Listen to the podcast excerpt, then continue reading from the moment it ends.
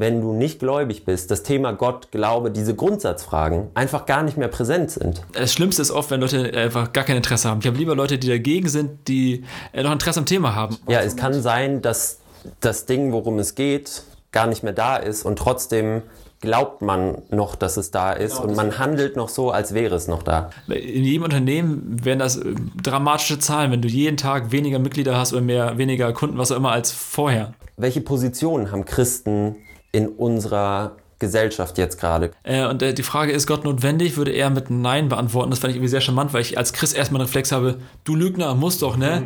Einfach mal eine, eine Sekunde anzuhalten und zu denken, Alter, wie krass ist das, dass wir den Kühlschrank aufmachen können und alles, was wir haben wollen, ist da.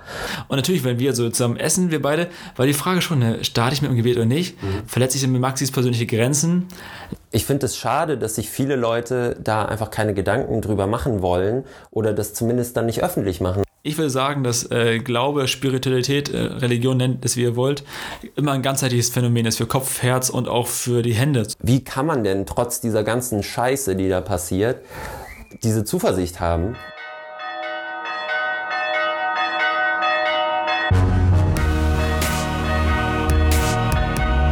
Kater Unser Begegnungen, die einen Sitzen haben. Moin und Servus, alles Gute zum 14. Katertag. Ich bin Maxi, Journalist und Student in Dortmund. Und ich bin Patrick, Theologe und stolzer Vater. Und wir sprechen wie immer buchstäblich über Gott und die Welt, also über Glaubensfragen mit einem Blick von innen und mit einem Blick von außen. Und das alles, wie immer, auch im Namen des Katers. Und das erste Mal, das alles auch in der Katerhöhle. Wir sind zum ersten so. Mal zusammen und nehmen eine, eine, Folge zusammen auf in einem Raum. Ja. Haben uns dieses Wochenende bei dir eingesperrt und ähm, quatschen ein bisschen über unseren Podcast, über die äh, Konzeption des Ganzen. Wir haben viel produziert am Wochenende und jetzt, yes. worüber quatschen wir jetzt eigentlich? Ja, wir können erstmal auch unsere erste Kategorie, unsere erste Kategorie droppen, wie sonst auch immer, bevor wir es vergessen. Maxi, was ist denn dein Kater der Woche? Der Kater der Woche. Oh, mein Kater der Woche. Da muss ich erstmal ein bisschen nachdenken. Ich, ich hau das mal meinen erstmal raus. Äh, wir hatten eine richtig schlechte Nacht mit Jonte und die hat zwei Tage lang gewirkt. Das ist wie so, wie eine Erkältung, irgendwas zieht sie ein paar Tage und sowas auch. Das zieht äh, aber auch dieses Wochenende mit uns beiden, gerade von Freitag bis heute. Das war wie ein schöner Kater. Tat alles gut so, nach und nach. Yes, das ist so mein Kater. Ganz kurz und knackig. Und du? Ja, natürlich. Das Wochenende hier war viel viel Arbeit, aber auch viel Spaß und viel ähm, Hirnschmalz, den wir da zusammen oh ja. gelegt haben. Ähm, das ist auf jeden Fall auch ein Kader der Woche für mich. Und der zweite ist, dass ich beruflich eine ganz coole Nachricht bekommen habe, dass ich ähm, womöglich einen Artikel in einer relativ großen Zeitung schreiben kann. Genaueres will ich jetzt noch nicht sagen, bevor es am Ende doch nicht klappt. Ähm, aber das hat mich auf jeden Fall diese Woche sehr gefreut.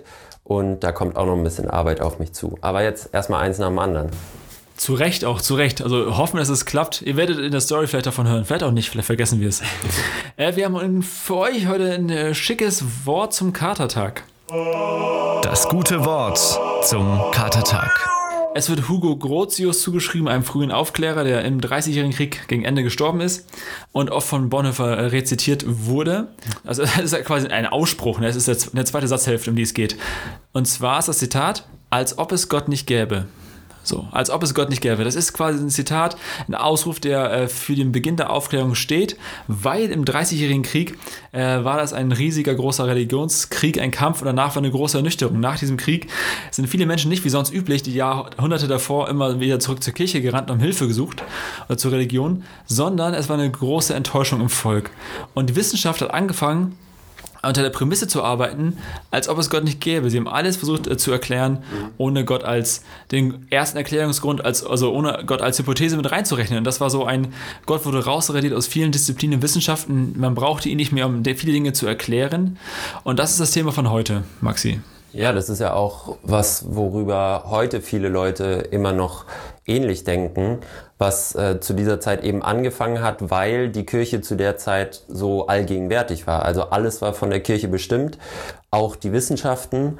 Ähm, alles durfte quasi, das hatten wir auch in unserer Folge ähm, Glaube versus Wissenschaft, ähm, alles durfte nur im Rahmen des christlichen Glaubens auch so wissenschaftlich belegt werden. Ähm, da gab es ja auch krasse Beispiele, die sich dagegen gewandt haben und die deswegen auch ähm, umgebracht wurden und so weiter. Und dann hat es natürlich angefangen, dass Leute gesagt haben, okay, vielleicht ist die Kirche doch nicht mehr der, der oberste Herrscher in jeglicher Kategorie, sondern vielleicht müssen wir uns andere Maßstäbe suchen. Und dann hat die Wissenschaft immer mehr Einzug genommen und ähm, Leute haben angefangen, eine Welt ohne Gott zu denken und auch zu erklären. Und so ist es gekommen, dass Gott quasi in vielen, oder die Hypothese, Gott in vielen Bereichen des Lebens auf einen Rand gedrängt wurde, immer weiter nach außen. Mit jedem neuen Erkenntnisschritt, den man, hat, den man hatte in Wissenschaften und so, wurde Gott äh, ein Punkt weggenommen. Und irgendwann war, ist er bei Null gelandet, sein Punktekonto, fast bei Null. Man hat ihn benutzt am Ende nur noch, um die, die Ränder des Lebens zu erklären, da wo es ins Mystische geht, wie er nicht mehr äh, Dinge noch nicht erklären können und äh, wo so wurde Gott einfach gebraucht, um den Tod zu erklären oder andere Dinge oder das Leben danach. Und es war eine lange, lange Zeit der Gedanke, dass es, ähm, dass man irgendwann alles erklärt hat und Gott gar nicht mehr braucht. Wieso das Thema heute? Weil wir ähm, ein ganzes Wochenende jetzt uns beschäftigen mit der mit Karte unser, mit unserem Podcast, mit Reels, mit inhaltlichen Sachen und es ist für uns eine sehr wichtige Frage, ist die Frage nach Gott. Und trotzdem wir feststellen und wahrnehmen, dass in der Gesellschaft äh, das überhaupt keine große Frage mehr ist, obwohl wir denken, es müsste so sein. Und trotzdem viele Leute im Alltag, die ist das, für die ist es gar kein Thema, Gott und alles, was damit zu tun hat. Vor allen Dingen bei uns gibt es ja verschiedene Perspektiven darauf. Ähm, und yes. häufig habe ich das Gefühl, wird von den Leuten, die eben nicht so aufgewachsen sind, für die das kein selbstverständlicher Teil ihres Lebens ist, wird diese Frage so an die Seite geräumt und einfach nicht mehr als relevant angesehen. Also Leute, die nicht in einem christlichen oder gläubigen Elternhaus, praktizierenden gläubigen Elternhaus ähm, aufgewachsen sind, die stellen sich zum Teil die Frage nach Gott nicht mehr und die machen sich gar keinen Begriff, was es alles mit sich bringen würde, wenn man das wirklich mal durchdenkt, was es heißt, wenn es Gott gibt und auch ihn so gibt, wie sich Christen zum Beispiel, aber auch Muslime, Juden oder andere Religionen ihn sich vorstellen, oder wenn es eben keinen Gott gibt. Deswegen ist es für mich die wichtigste Frage von allen, weil es so fundamental ist, ob alles irgendwie eine eine Art von Sinn hat, einen Zweck, dass sich jemand was dabei gedacht hat oder ob äh, letztlich alles Zufall ist. Ja, das ist, mir geht es genauso. Und deswegen ist es ja für uns erstaunlich auch, dass viele Leute trotzdem das überhaupt nicht mehr auf dem Schirm haben. Es ist ja auch so, dass Gott nicht mehr so präsent ist wie früher. Also durch Kirche und so und durch das, das ganze Denkmuster von Generationen mit Gott quasi imprägniert war, war klar, dass er immer präsent ist. Leute auch viel Furcht hatten vor ihm, vieles nicht erklärbar war und dann nach und nach äh, wurde vieles wegrationalisiert, so im wahrsten Sinne des Wortes. Und es ist auch großartig, weil also wir wollen am Ende nicht heute Gott gegen Wissenschaft ausspielen, überhaupt nicht, oder dann, dann, dann einen Spalt aufmachen, der gar nicht da sein müsste, sondern zu sagen, es ist, es gibt beides zusammen und das ist wichtig irgendwie wahrzunehmen, was kann Wissenschaft leisten, was nicht. Mhm. Und äh, Spätmoderne oder Postmoderne heißt auch, dass man enttäuscht ist von Wissenschaften, weil diese große Utopie des 19. und 20. Jahrhunderts, dass man irgendwann alles erklärt hat, nicht aufgeht. Ja, es gibt einfach Teile auch von uns selbst, das merken wir ja selber, ja. die einfach nicht ähm, rational zu erklären sind. Sowas wie Seele, sowas wie Geist, sowas wie Vernunft, sowas wie das Ich, was jeder von uns kennt, was aber nicht nachgewiesen ist irgendwie wissenschaftlich oder was nicht ähm, beziffert werden kann, sondern es ist so eine, so eine metaphorische Einheit irgendwie, die über dem ist, was wir sind. Wir hatten ja auch schon mal das Zitat, die messbare Seite der Welt ist nicht die Welt, sondern nur die messbare Seite der Welt. Also es gibt noch mehr als das, was man messen kann. Darüber haben wir auch schon gesprochen. Heute wollen wir so ein bisschen fragen, Warum interessiert uns das eigentlich und warum interessiert es andere nicht? und wie spricht man am besten drüber? Und für uns ist wichtig dabei auch, oder für mich, äh, nee, für uns eigentlich, ne, dass man diesen geschichtlichen Werdegang versteht, dass es nicht einfach ein zufälliges Produkt der letzten Wochen, Monate ist, sondern dass es etwas ist, was sich aus den letzten 400 Jahren irgendwie ergeben hat. Der 30-jährige Krieg da, 1618 hat angefangen, das ist ja fast 400 oder ist 400, 400 Jahre her. Und von da an bis jetzt muss man irgendwie die Geschichte lesen und sehen, um zu verstehen, warum Menschen heute äh, keinen Bezug zu Gott haben oder wenig oder so. Andersrum ist es ja krass, dass sich trotz 400 Jahre Kritik daran und Entwicklung, die rückgängig war, immer noch so ein, so ein fester Kern von Leuten gehalten hat, die immer noch daran glauben. Also wenn man sagt, seit 400 Jahren läuft dieser Prozess, dass es immer weniger wird, dann hätte man ja auch davon ausgehen können, dass es schon längst komplett beseitigt ist. Aber ähm, in anderen Teilen der Welt, außerhalb von Westeuropa, ist es ja sogar eine, eine, gegenteilige Tendenz. Also da werden Religionen eher noch stärker und auch das Christentum wird stärker. Es ist eher bei uns so, dass es total abnehmend ist. Aber es hält sich, wie gesagt, immer noch. Jetzt ist die Frage, welche, welche Positionen haben Christen in unserer Gesellschaft jetzt gerade? Kannst du das vielleicht aus deiner Perspektive noch mal ein bisschen beleuchten? Also sie werden ja schon immer noch als Experten eingeladen in TV-Shows wie Hart aber fair, aber oft wenn es um kritische Streit oder wenn es um Streitfragen geht, wenn es um ja oder ethische ethische Fragen genau ja. oft um ethische Fragen geht, wie also wenn Skandale aufgedeckt werden, die zu Recht auch aufgedeckt werden, wie der Missbrauch in der katholischen Kirche, gibt es in allen Kirchen auch, ne? aber es ist jetzt ja gerade in den letzten Monaten da nochmal stark äh, aufgetreten da sind sie nochmal interessant, also oft, wenn es um ethische, ethisches Fehlverhalten geht, weil da guckt man bei, äh, bei religiösen Menschen mal besonders hin, weil die immer einen besonderen Anspruch auch haben an sich oder an andere. Aber auch bei ethischen Fragen, die jetzt nicht wo nicht die Kirche die, das Zentrum, also das Subjekt ist, sondern nee. wo ähm, geistliche Menschen oder geistliche Autoritäten in irgendeiner Form ähm, dann auch einen ethischen Maßstab bilden sollen oder ein ethisches Urteil fällen sollen ja. über äh, ethische Fragen oder moralische Fragen im Sinne von Abtreibung, ähm, Sterbehilfe und solche Themen, wo es immer noch so, ein, so einen Bezug hat, ohne dass die Kirche oder die gläubigen Menschen jetzt selber die Handelnden sind. Ja, wobei, andersrum muss man ja sagen, wenn es um Klimawandel geht und so, mhm. wird nicht mehr die Kirche gefragt. Also mhm.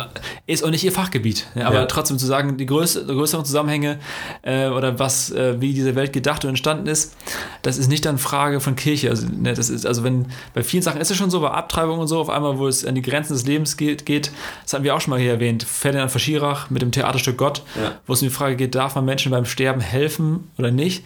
Das ist schon nochmal Thema, wo auch dann Kirche sehr, sehr im Fokus ist und ich glaube auch viel zu bieten hat. Aber oft, was wir wahrnehmen, ist ja auch, dass Menschen, äh, dass fromme Menschen in der Moderne das Vokabular fehlt. Das ist einfach eine innerliche, eine innerliche Leerstelle, weil Worte fehlen, um heute zu formulieren, was ich glaube. Mhm. Und ich finde die Frage gut von dir, äh, oder diese Beobachtung, dass 400 Jahre Kritik äh, nicht heißt, es gibt keine Kirche mehr. Natürlich ist es in Westeuropa rückläufig.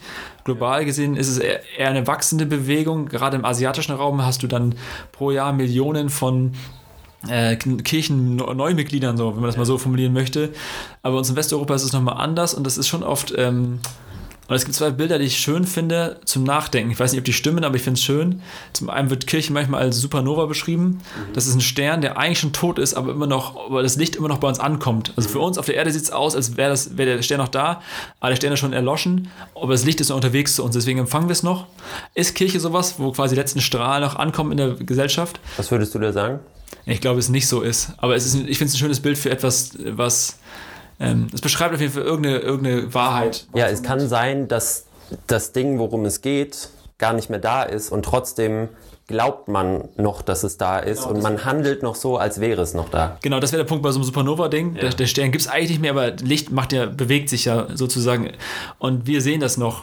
Aber eigentlich würde man sagen, ist das Ding schon tot, aber ich glaube ich nicht. Es ist bloß, es beschreibt einen, einen Moment. Mhm. Und das zweite ist, dass Kirche manchmal beschrieben wird wie so ein, ich habe das Fachwort vergessen dafür, aber wie so ein Atomstab, der noch ausglüht. Ja. aber schon im Endmülllager ist, aber nicht mehr eingesetzt wird. Und ja. der glüht halt noch nach wie so ein Stück Holzkohle am Grill, das kennt ihr vielleicht eher. Aber er wird nicht mehr heiß, sondern mit der Zeit wird er kälter und kälter. Und ist gerade am Abkühlen, aber bei so einem Atomstab dauert das Jahre. Dauert, ja, genau. Jahre.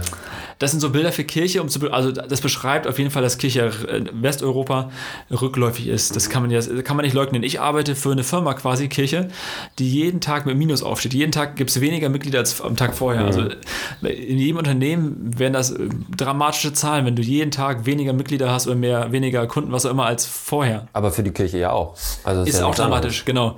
Und sie lebt noch von Reserven Landeskirche, also ich bin ein großer Fan, auch Teil davon, ist trotzdem, also hat äh, noch massiv Geld und hat noch viel Einfluss, aber trotzdem muss jedes Jahr eingespart werden und alles ist rückläufig auch dort und das ist, ich weiß nicht, wo, wie man, wenn man in 100 Jahren zurückschaut auf jetzt, mhm. wie Kirche dann aussieht, ob es dann nur noch Freikirchen gibt und Landeskirche dann mhm. völlig egal geworden ist, keine Ahnung. Wir werden auf jeden Fall in anderen Folgen nochmal darauf näher eingehen, ja. wie Kirche vielleicht äh, verändert werden muss, was es für innovative Konzepte gibt.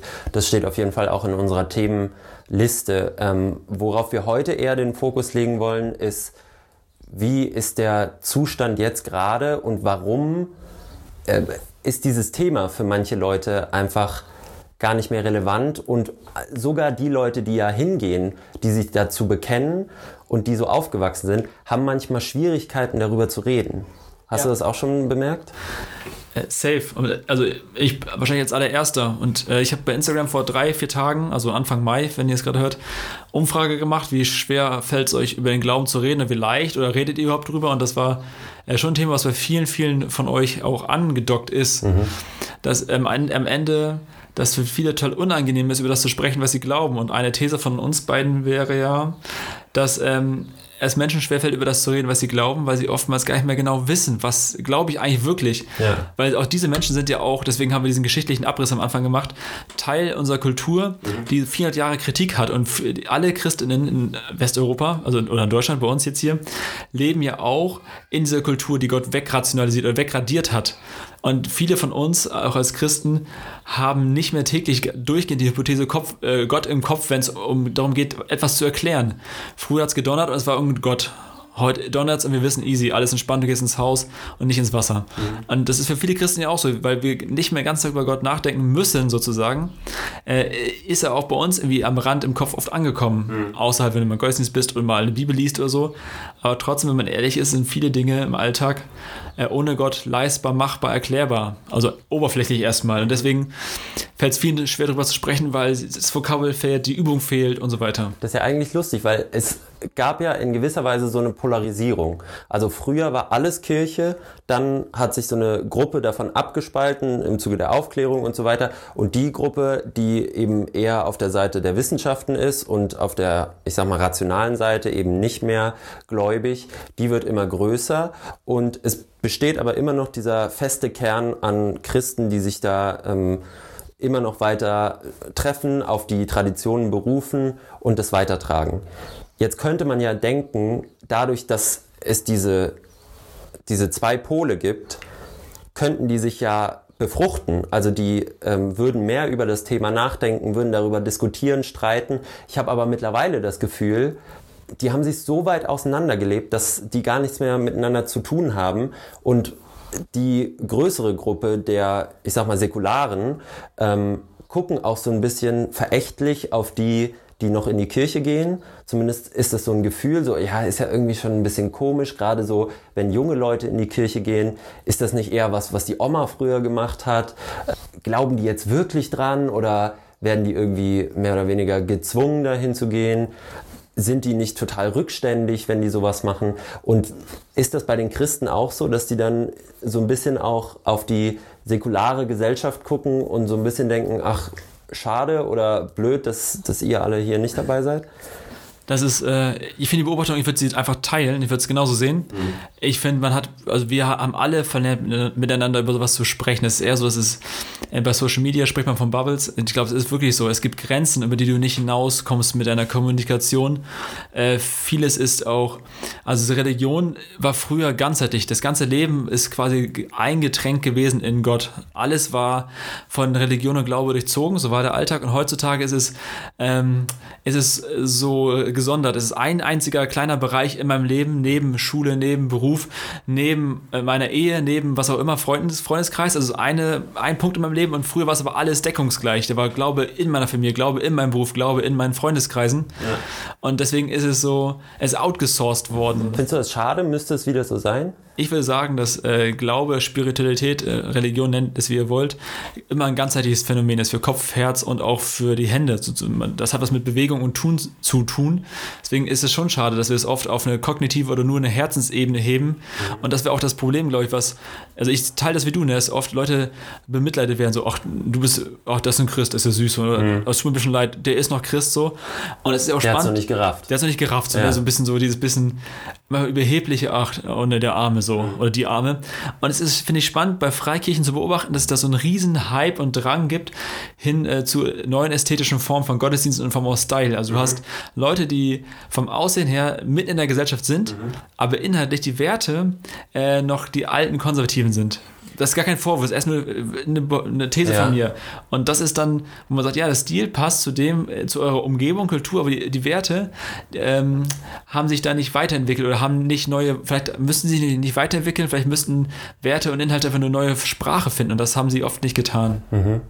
Ich finde das einerseits auch ein cooles Phänomen, da hatten wir, glaube ich, in der ersten Folge ist schon mal kurz drüber, dass es diese neuen Formen gibt, weil ich mich durch dieses alte, kalte Kirchenbank, irgend so ein Typ im Talar vorne und einer oben, der da sich einen zurechtorgelt, das ist auch überhaupt nicht das, wie ich irgendwas wie, wie sich irgendwas in mir bewegt. Also weder kognitiv, dass ich da was lernen könnte in so einem Setting und erst recht nicht irgendwie emotional, dass ich äh, durch so ein Orgelspiel werde ich null emotional berührt. Das ist überhaupt nicht meine, meine Art von Musik, meine Art von Atmosphäre.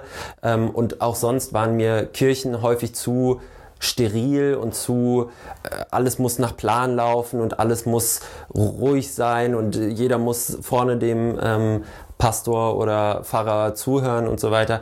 Ich finde es einerseits sehr cool, dass es diese anderen Formen gibt, aber ich habe da auch manchmal so ein bisschen die Angst, dass es eben dieses ähm, so ein bisschen Wolfs im, äh, Wolf im Schafspelz ist, dass ja. es halt manche Formen, die sehr konservativ sind, sich einfach nur ein anderes Gewand anziehen und aber das gleiche, ich sag mal ein bisschen rückständige Gequatsche von den anderen einfach wiederholen.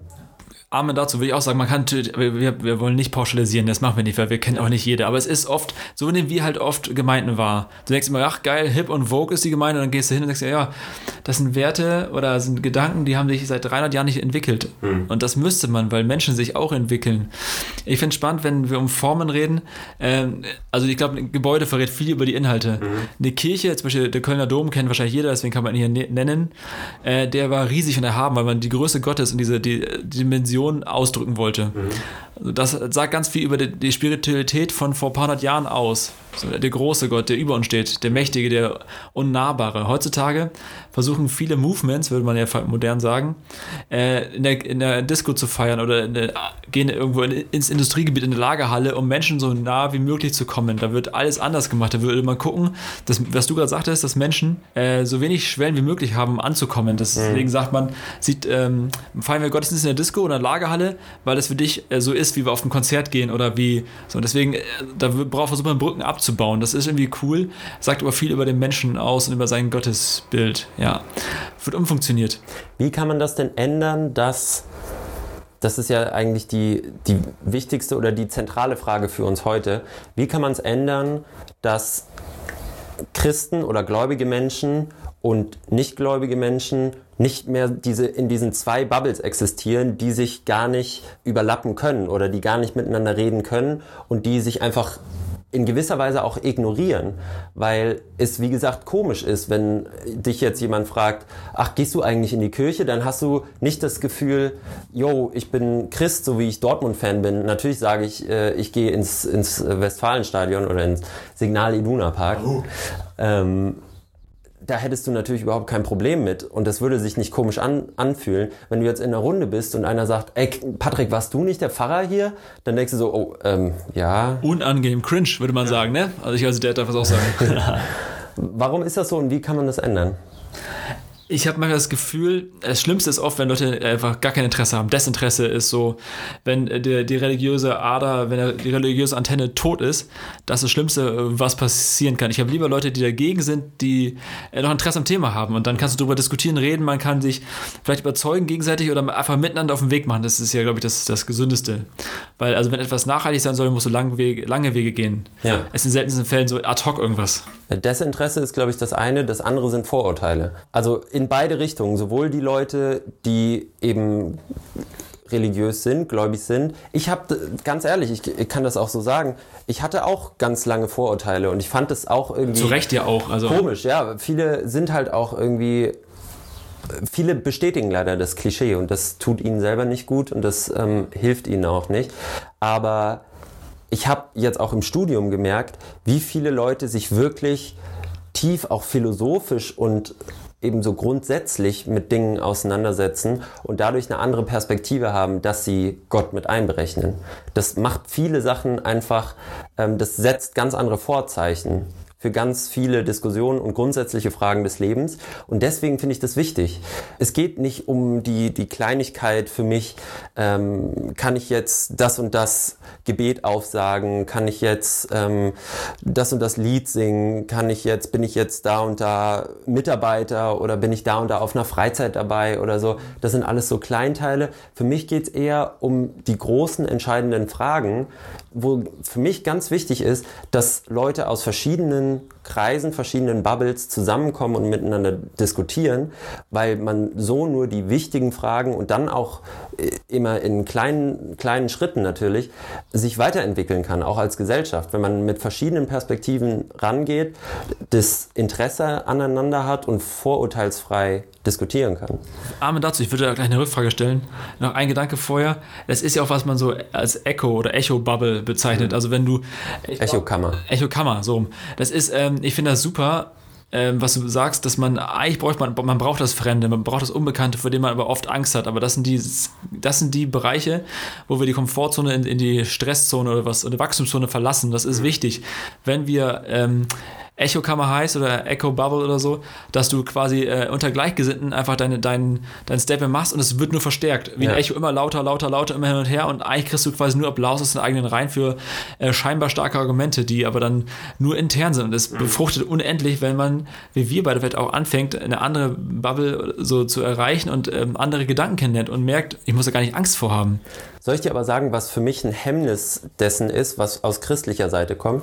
Ja, raus diese Kleinteiligkeit, also das Rezitieren oder das sich berufen auf einzelne Bibelstellen, auf einzelne Geschichten. Ja. Ich muss ja, um dich als Christ auch einfach ähm, in der Diskussion zu kritisieren oder mit dir diskutieren zu können, muss ich ja quasi die Bibel so gut kennen wie du, weil du mir sonst über die Bibel alles erzählen kannst und aus der Bibel ja dein ganzes Rüstzeug nimmst. Mich dahinter verstecke. Genau. Das heißt, je kleinteiliger wir werden, je mehr es um einzelne Geschichten, einzelne Bibelverse, einzelne Wörter Jesu oder Taten Jesu oder sowas geht, desto weniger kann ich überhaupt mitreden, weil ich ja natürlich als Nicht-Christ und wenn man es nicht studiert hat, die Bibel und das ganze die, die ganzen Details gar nicht so gut kenne wie du, als Christ, aber auch als Theologe, als Pastor und so weiter.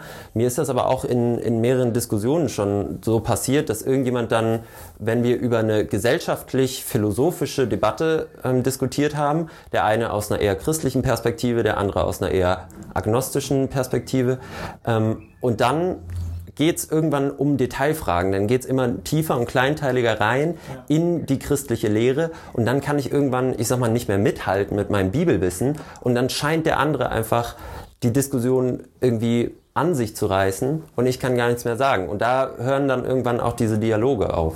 Ja, ist richtig. Also ich, und ich, das Gefühl ist, glaube ich, weil was bei mir hochkommt, ist, die, also es hat ganz viel mit Angst zu tun. Dass beide, also sobald so ein Gespräch über, über Religion, Spiritualität, Glaube anfängt, hat haben oft, glaube ich, mindestens einer von beiden Gesprächspartner oder Gesprächspartnerin das Gefühl, äh, der andere will mich überzeugen von etwas. Mhm. Und der andere geht in die Abwehrhaltung, egal warum. Der, der, der Gläubige, die Gläubige hat Angst, der andere redet mit meinem Glauben klein kaputt oder ne, und umgekehrt. Der, ähm, der, der Agnostiker hat das Gefühl, der will mich nur bekehren, wenn man es mal fromm ja. ausdrückt. Und dann ist man so eine Defensivhaltung, hat das Gespräch eigentlich schon direkt verloren, kann man man aufhören? Ich glaube, was, du hast ja gefragt, äh, was hilft, miteinander zu reden. Also ich glaube, so ein ehrliches Interesse am anderen, ohne so eine hintere Absicht zu sagen, ja komm, ich tue mal so, als wäre ich ein Freund, um ihn dann äh, zu bekehren, so das, das schlechte christliche Motiv. Und mich hat gerade interessiert, das wäre meine Rückfrage an dich gewesen noch. Äh, was hat dir denn jetzt geholfen dann, also trotz Vorurteilen, dass wir beide miteinander reden oder dass du auch anfängst, in diese große christliche Welt einzutauchen, die viel größer ist, als man erwartet vielleicht? Voll. Also wenn man, das ist ein ganz krasses Ding, wenn man nicht darin aufgewachsen ist, das nicht kennt. Ich bin immer wieder überrascht, wie viele Leute es wirklich noch gibt, die sich auch so in ähm, ja. christlichen Kreisen engagieren und da wirklich was machen und äh, einerseits Geld spenden, andererseits aber auch irgendwelche Kongresse besuchen, die riesengroß sind. Die, die füllen ganze Messehallen mit irgendwelchen Christen-Events. Oh ja. Das, das weiß man nicht, wenn man das nicht ähm, selber miterlebt oder in dieser Bubble ist. Da denkt man, ja, das sind noch die drei Omas, die sonntags in die Kirche gehen und sonst macht das ja keiner mehr. Aber wie viel Struktur, Organisation und so dahinter ist, das ähm, hat mich wirklich überrascht, das mal als erstes. Und für mich war die Initialzündung natürlich meine Freundin, die ja in so einer ähm, christlichen Gemeinde aufgewachsen ist, ähm, eher freikirchlich orientiert oder zumindest die gehören noch zur Landeskirche, aber so ein bisschen von den Strukturen her genau ein bisschen freier und moderner und ähm, das war mir vorher auch gar nicht so bekannt und das hat mich dann auch in gewisser Weise interessiert und natürlich mit ihr dauerhaft im Dialog zu sein über diese Grundsatzfragen, mhm. ähm, gerade auch was mit meiner Mutter zu tun hat, da war das natürlich ein ganz großes Thema während dieser Zeit, dass sie mir gesagt hat, vielleicht hat das alles einen Sinn und ich konnte einfach keinen Sinn darin erkennen und ich wollte dann wissen, wie kann man denn trotz dieser ganzen Scheiße, die da passiert, diese Zuversicht haben. Ah. Ähm, und das ist ja schon, um nochmal auf die Struktur und Organisation zurückzukommen, äh, das finde ich total cool und auch total hilfreich. Und ich finde es total schade andersrum, dass sich die Leute, die nicht glauben, oder nicht zumindest einer klaren Glaubensrichtung zuordnen, dass die sich nicht so verbinden, organisieren, Kongresse abhalten, diskutieren. Also dass das Thema, wenn du nicht gläubig bist, das Thema Gott, Glaube, diese Grundsatzfragen, diese, du kannst ja auch philosophischen Grundsatzfragen nennen, für die Leute, die eben nicht glauben, einfach gar nicht mehr präsent sind in ganz vieler, vielerlei Hinsicht. Und dann, wenn die Welt sich entweder massiv verändert, wie es jetzt natürlich mit dem Klimawandel der Fall ist, aber auch unsere Gesellschaft sich verändert oder wir uns selber verändern oder sich unser Leben verändert, zum Beispiel durch Schicksalsschläge oder sonst was, sind wir dann vielleicht unvorbereitet, wenn wir uns diese Fragen nie gestellt haben und nie darüber nachgedacht haben. Ähm, deswegen würde ich mir wünschen, dass die Leute, die nicht in die Kirche gehen, die nicht gläubig sind, die auch nicht, also Kirche meine ich jetzt auch jede Art von Institution oder so, ähm, die sich trotzdem irgendwie für das Thema interessieren. Und ich glaube, das muss eigentlich jeden interessieren. Die sollten den Dialog suchen, die sollten anfangen zu diskutieren, die sollten sich vernetzen, verbinden und auch Strukturen schaffen, wo man sowas machen kann und mit verschiedenen anderen Strukturen und anderen äh, Bubbles oder anderen Glaubenshaltungen ins Gespräch kommen und sich da auch gegenseitig weiterentwickeln. Und ich würde das Statement von dir am Anfang also unterstreichen, dass es viel mehr gibt, als man denkt. Mhm. Also auch wenn ihr gerade zu und das Gefühl, Gefühl habt, äh, Kirche ist langweilig oder ihr habt nicht die passende gefunden. Ich finde Social Media ist an der Stelle A, ein Segen, äh, weil zum Beispiel bei mir im Account tummeln sich ganz viele Leute, die in ihrem kleinen Dörflein oder wo auch immer sich nicht wohlfühlen, mhm. aufgrund ihrer Geschlechteridentität oder was auch immer oder einfach, weil das irgendwie nicht ihr Style ist. Und sie finden sich bei Social Media zurecht und finden immer wieder neue Formen und neue Menschen, die ihnen gut tun. Ich würde sagen, dann sucht das. Dafür haben wir diesen, das Ding ja. Mhm. Gleichzeitig will ich aber auch sagen, dass wir B bei Social Media, Teil B, äh, ist es auch oft äh, ein Betäuben, dass ich gar nicht anfangen muss, über solche Fragen nachzudenken, weil die, also ich kenne es von mir, jede Gefühl, jede Pause, also wirklich jede Pause, nicht nur, es geht nicht um Arbeitspause, es geht auch während der Arbeitszeit, wer auf dem Klo, egal wo, beim Essen kochen, du bist irgendwie am Smartphone und guckst Insta, TikTok oder welche Nachrichten durch und bist so betäubt mit dem, was du da machst und dass du gar nicht mehr ins Nachdenken kommst. Dir fehlt oft, oder mir fehlt oft die Ruhe und die Stille und ich genieße das abends mit dem Hund immer zu drehen, weil ja. da kommen die Gedanken so ins, ins Laufen. Und bei dir ist ja nochmal eine besondere Situation, weil du hast die Grenzen des Lebens mehr als spürbar erfahren. Das Mhm. Für die, die es nicht wissen, hört die letzten Folgen zum Thema Leid nach. Und deswegen hast du auch Bezug zu dem, ähm, zu, zu solchen Fragen. Und äh, ja. manche Menschen, gerade Westeuropas, ist ja für den, den Großteil der Welt gar nicht nachvollziehbar, wie gut es uns geht, dass wir solche Fragen nicht haben. Andere haben das täglich, haben deswegen ganz andere Bezug zu solchen Themen, wir oft ja nicht. Es sei denn, uns trifft ein Schicksalsschlag oder frag mich nicht was. Aber sonst ist Gott ja gar kein Thema. Mhm. Bist du der Meinung, Gott ist immer notwendig und immer wichtig für jeden Menschen? Die Menschen merken es aber nicht, so lange bis sie vielleicht auch durch das Leben dazu gezwungen sind in unserer Gesellschaft, weil es uns in allen Hinsichten in Anführungszeichen zu gut geht und wir uns nicht diese existenziellen Fragen stellen müssen? Das ist eine super spannende Frage. Ich würde auch direkt auf den Vortrag von Sigi Zimmer verweisen. Ähm, das Doppelgleichnis vom reichen von dem, von dem Acker und dem Perlmann.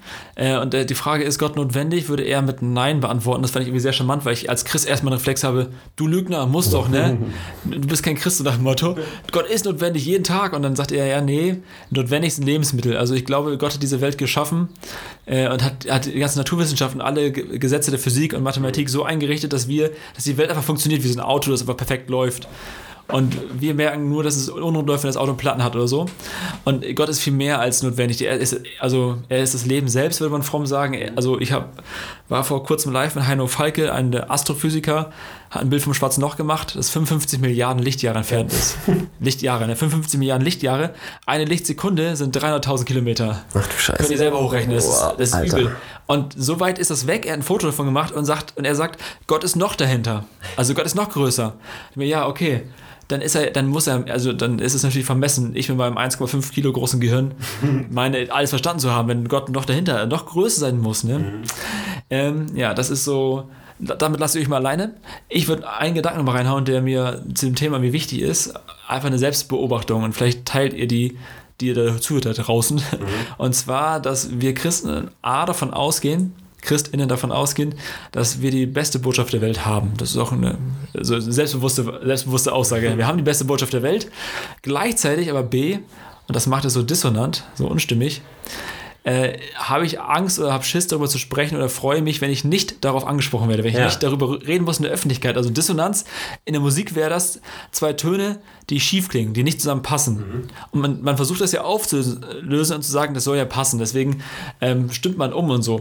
Und das ist so die Beobachtung, wir haben die beste Botschaft der Welt, gleichzeitig fällt es so vielen so schwer darüber zu reden und man ist froh auf der Arbeit nicht angesprochen zu werden, weil meinem Chef ist unangenehm, mir ist unangenehm, aber über Fußball können wir uns streiten, auch wirklich streiten. Mhm. Und das ist okay, aber das ist sowieso peinlich berührt. Das finde ich erstmal ist eine Beobachtung, die ich mal reinhauen möchte in den Raum.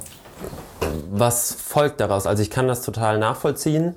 Äh, ich kenne das auch von Freundinnen und Freunden, die Christen sind, die selber aber gar nicht gerne darüber reden. Also wenn die jetzt in anderen Kontexten sind und die Diskussion oder ein Gespräch rund um Kirche, rund um Glauben irgendwie so am Rande geht, dann sind die eben nicht selbstbewusst und sagen, ich bin Christ, ich gehe in die Kirche, ich glaube dran, ich tue auch was dafür, ich engagiere mich da, sondern sie halten sich sehr zurück und sie haben eben Angst und vielleicht auch ein Vorurteil, dass die Säkularen denken, die sind ja ganz komisch. Also wer muss sich da ändern? Müssen sich beide ändern oder ist das nur ein Problem, ist das ein Problem der Christen alleine? Es ist äh, wahrscheinlich ist es am Ende die Mitte, ne? Beide müssen was tun. Ja. Also Wohlwollen entwickeln und nicht dieses, äh, dieses, also ich, das, die, die, Gesellschaft ist, die Gesellschaft ist ja gefühlt dauerregt bei solchen Themen. Sobald mhm. irgendwas sagt, explodiert es direkt und ich habe mal das Gefühl, da will ich auch gerne Lanze brechen für, für alle, für viele Christinnen, denen es so geht. Das ist fast wie so ein äh, geschlagener Hund, dass, wir uns wie, dass man sich oft wie so ein geschlagener Hund fühlt. Mhm. Das ist wie so ein Reflex. Sobald jemand anspricht, zuck, anspricht auf deinen Glauben, zuckst du zusammen, mhm. weil du denkst, du wirst gleich wieder ausgelacht, fertig gemacht und so. Das ist, glaube ich, schon, also umso frommer, desto stärker ist das Phänomen. Und, und umso stärker ist oft auch dann die Abwehrhaltung, weil es einfach ein Schutzmechanismus ist, der anspringt. Ja. Und ich finde irgendwie, was wir beide machen, finde ich großartig bei so einem Podcast, weil ich lerne als Christ über das zu sprechen, was ich glaube, versuche Worte zu finden, die du nachvollziehen kannst, weil es deine Worte sind. Ja. Und du versuchst ehrlich, mich zu verstehen auf Augenhöhe. Und das ist so, ich glaube, so müsste es sein. Und am Ende ist es nicht das Ziel, die Masse anzusprechen oder so, sondern dass ähm, man wie jetzt im Einzelgespräch ist, mit, miteinander unterwegs ist, mit Freunden, ehrlich und dann ja, auf einer Party nicht zusammenzuckt, nur weil jemand fragt, bist du Pastor oder bist du Christ oder so. Und ich auch sage, natürlich lese ich in der Bibel, natürlich bete ich, weil, weil es für mich äh, Halt und Sinn im Leben gibt. Und das ist wichtig und das ist nichts, worüber man lachen muss. Man kann ja jetzt auch mal ein paar Insights geben, wo wir hier an unserem Katerwochenende uns viele Gedanken auch äh, konzeptionell gemacht haben und uns natürlich auch gefragt haben, wen können wir vielleicht noch einladen, ähm, mit wem können wir sprechen. Und dann fallen dir natürlich viele Leute aus dieser Bubble ein, also irgendwie Pastoren, Theologen und die Frage, wer aus der, ich sag mal, agnostischen Welt, wen gibt's denn da überhaupt, mit dem man sprechen könnte, der oder die sich ähm, über das Thema Gedanken macht und sich damit ernsthaft auseinandersetzt und was dazu sagen kann. Und da wird's halt echt eng. Also da muss ich auch mal echt irgendwie äh, so meine Bubble kritisieren.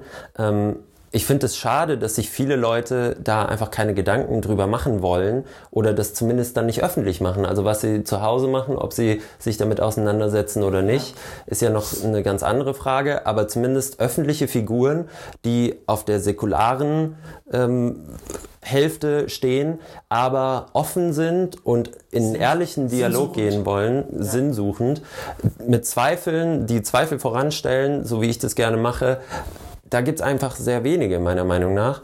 Und äh, wenn ihr liebe Streuner Gang, Ideen habt oder Vorschläge für uns, dann schreibt die uns gerne jederzeit.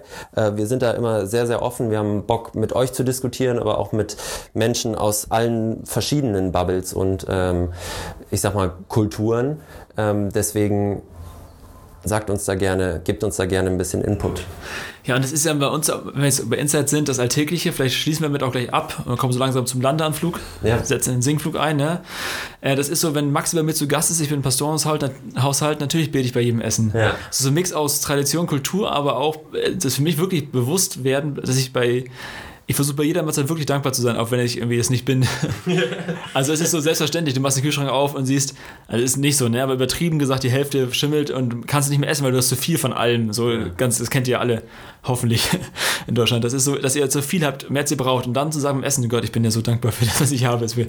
Ja, ich bin dankbar, dass meine Frau gut, gut gekocht hat heute.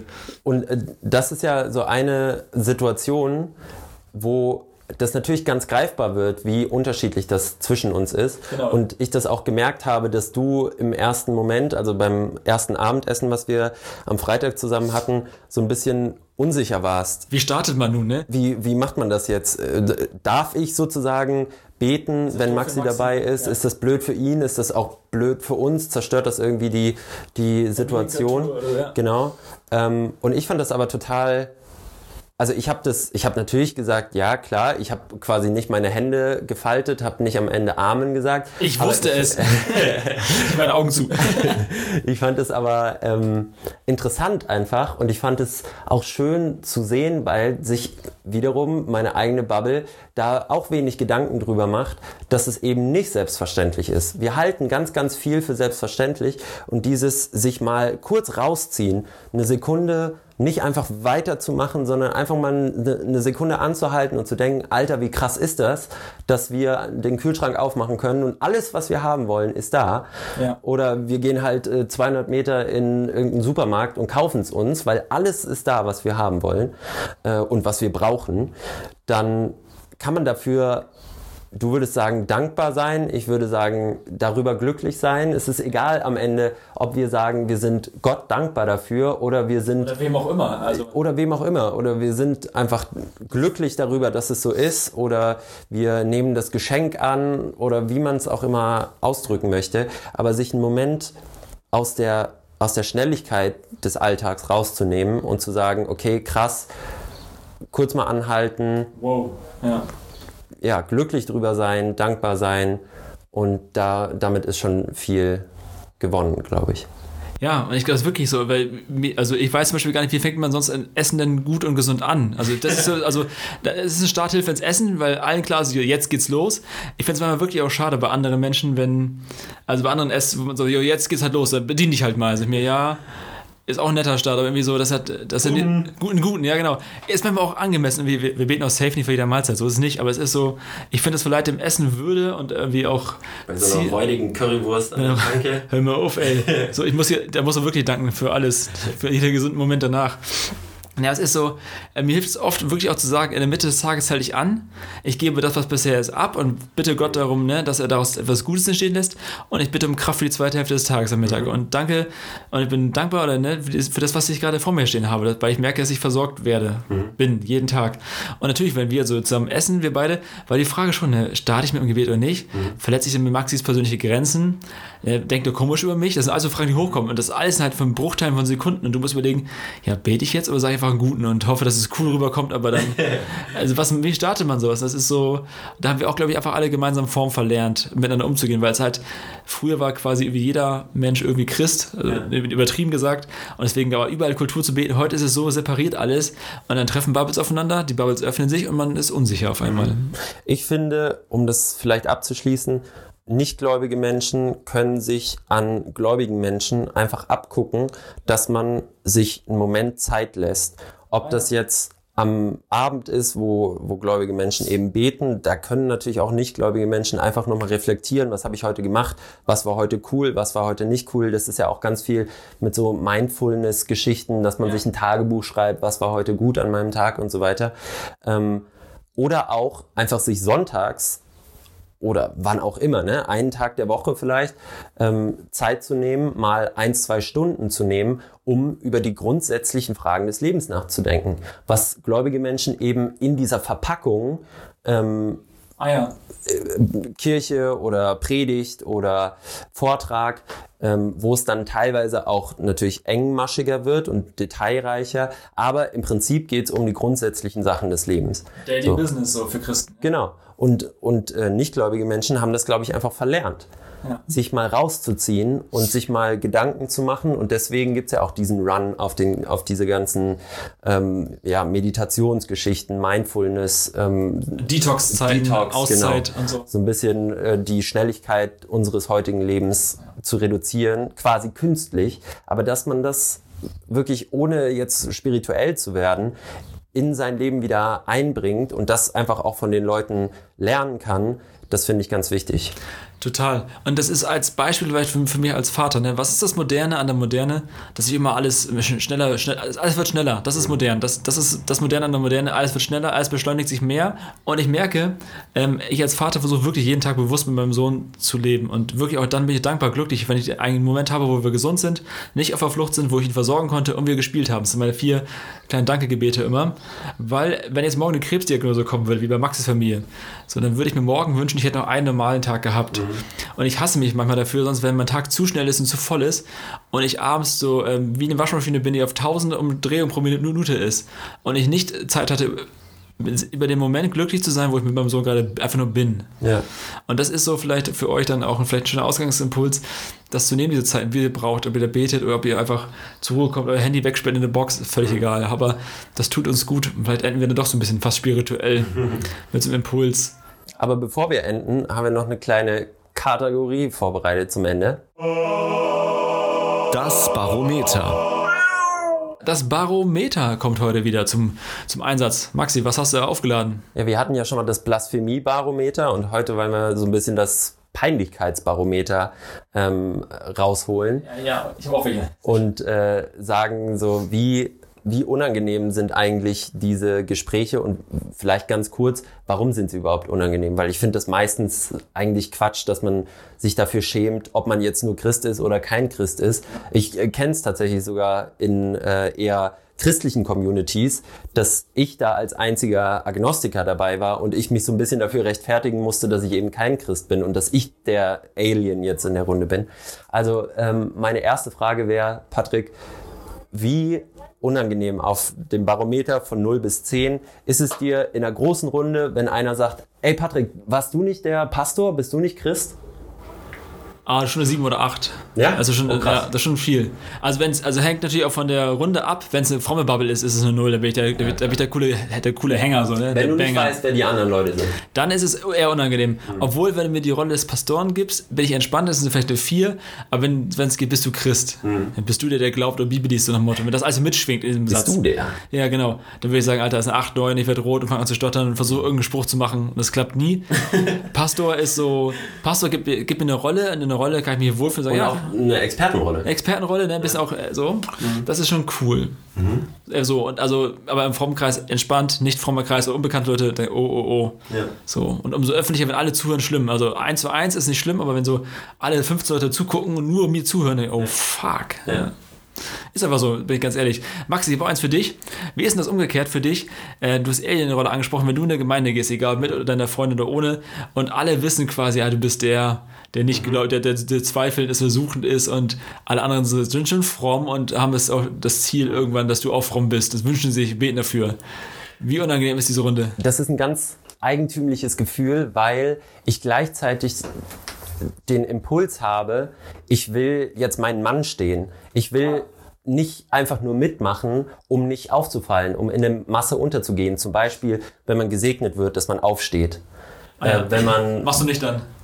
Ah, das ist immer so, das ist ein heikles Thema auch zwischen mir und meiner Freundin teilweise gewesen, weil sie natürlich sagt, ach komm, jetzt stell dich nicht so an, alle gucken, ähm, alle stehen auf, du bleibst sitzen, du bist jetzt so ein bisschen der, du, du machst dich damit zum Außenseiter. Ja. Ähm, andersrum denke ich mir, ich, ich fühle das aber manchmal nicht. Also ich habe das auch schon mal gemacht, ich habe das auch schon mal nicht gemacht und es ist tatsächlich so, ich fühle mich in dem Moment, wenn ich als einziger sitze, natürlich komisch und dann ist es eine, eine 12, also dann platzt das Barometer.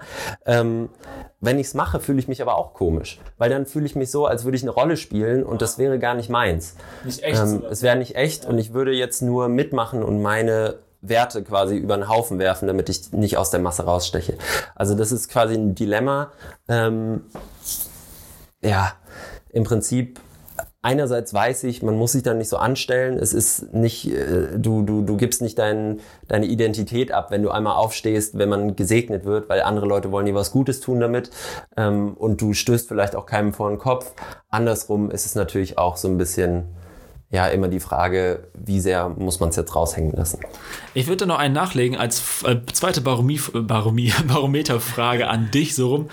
Äh, du gehst aus der Gemeinde raus, schlenderst durch die Innenstadt irgendwo und da steht entweder so ein Prediger, der laut redet und alle, Oh. also unangenehmer Typ, also ich werte es, werte es ja schon im Vorfeld, oder es ist eine Gruppe von ChristInnen mit äh, Gitarre und Cajon, die laut äh, Lieder singen. Also offensichtlich ist eine Kumbaya. ja, zum Beispiel Kumbaya, genau. Kumbaya oder irgendwas. Und du gehst dann vorbei. Ich vermute, bei dir kommt ein Fremdschamgefühl hoch bei beiden 100%. Situationen. Wie unangenehm ist das? Ja, da würde ich tatsächlich so sagen, also diese ganz offensichtlichen, ich hatte leider noch nie einen Zeugen Jehovas vor der Tür. Mit dem hätte ich echt mal Bock, mich zu unterhalten, wenn ich irgendwie am Sonntag ein bisschen Langeweile habe und mir das zweite Käffchen schon genehmigt habe und dann klingelt einer an der Tür, dann würde ich den aber zwei Stunden mal festnageln und mal sagen, so mein Freund, jetzt diskutieren wir mal richtig. Wenn ihr jemanden kennt, schickt ihr nach Dortmund. Aber ja, so im Vorbeigehen diese, diese billigen, sage ich mal in Anführungszeichen, ohne jetzt jemanden da zu nahe treten zu wollen, diese billigen missionarischen Aktionen finde ich auch ehrlich gesagt, also nicht für mich peinlich, aber für die Gegenseite, da, da denke ich, ihr macht es alles auf einem viel zu niedrigen Niveau und ihr macht es alles kleiner, als es sein könnte. Wir würden, ich glaube, wir würden eure Motivation nicht, äh, nicht falsch unterstellen. Also es ist so, Nee, ihr meint, nee, äh, nee. so, aber ich glaube, das ist ein falscher Weg zu Menschen. Wer, Weil es ja auch niemand bringt, nichts bringt. Also du wirst niemanden bekehren und niemand wird sich ähm, dem christlichen Glauben anschließen, weil du in der Fußgängerzone Kumbaya gesungen hast. Normalerweise nicht. Das ist, und ich, ich kenne das, das ist Insider jetzt, weil wir hauen noch mal aus. Ich war auch auf Seminar, wo man sowas mal ausprobiert hat gemeinsam und ich habe noch nie, äh, also es, die Welt ist groß, ich bin klein, ich habe noch nie, äh, aber wirklich fruchtbare Aktionen so wirklich mitbekommen, wo dann am Ende durch so eine Aktion oder wo man durch Arno Backhaus Aktion, das ist immer so ein Insider für die, die es verstehen, ähm, dann wirklich hinter der Jugendkreis doppelt so groß war, sondern man geht zurück, man feiert sich, weil man irgendwie was sich was getraut hat, aber eigentlich hat sich, hat sich nicht viel verändert, außer man war punktuell mutig. So. ja. Ich habe auch noch eine zweite, äh, ein zweites Szenario fürs Barometer für dich. Und zwar, wenn du, du bist ja ein relativ oder ein sehr liberaler Christ, vertrittst auch eher eine progressive Theologie, also eben nicht dieses konservative, althergebrachte, sondern was Modernes, auch was viele ähm, säkulare Überzeugungen mit aufgenommen hat und in die Theologie eingebracht hat, was jetzt nicht explizit aus der Kirche kam.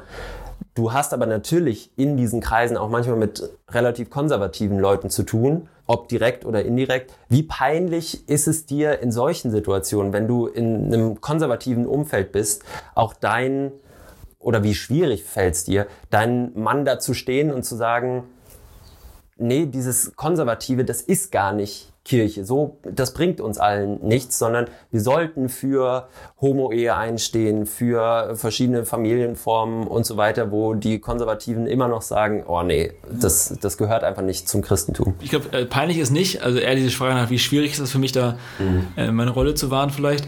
Also ich, unabhängig von den Themen, die du gerade angesprochen hast, ne, mit man hinter uns nicht festnagelt auf irgendwas, weil die Folgen wollen wir noch machen, aber dann, den sollen, die sollen Platz haben. Äh, schwierig ist es so sechs, äh, fünf oder sechs. Also ich entwickle immer mehr eine Gelassenheit, äh, Meinung anderer stehen zu lassen und auch zu merken, ich bin, ich bin nicht Gott, ich weiß es nicht besser, ich habe nur meine, ich habe meine Geschichte und ich glaube, Theologie ist mal Biografie, jeder seine Geschichte, es hat einen Grund, warum jemand so denkt, wie er denkt. Mhm. Und ich bin dann, also ich habe gelernt, ich bin gelassen und das Ding einfach stehen und muss nicht mit jedem jedes Detail ausdiskutieren, mhm. weil es am Ende auch dann die Zeit zu knapp ist, ich keine Lust habe, der andere dann auch nicht willig ist oder so.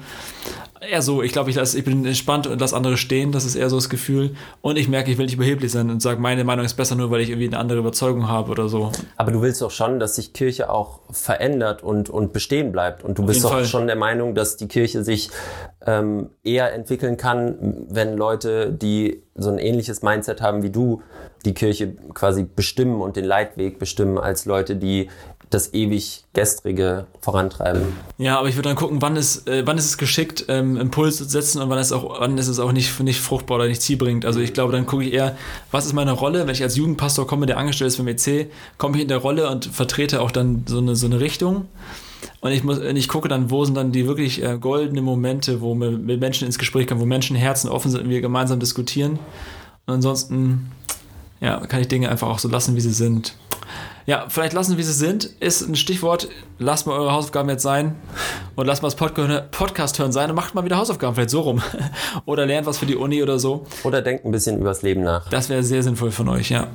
Äh, euch einen äh, guten Tag. Ja, Maxi? Schönen Kadertag. Schönen Kadertag. Liken, teilen, weitermachen ist unser Motto. Und ansonsten immer schön durstig bleiben, Freunde. Tschüssi. Tschüssi.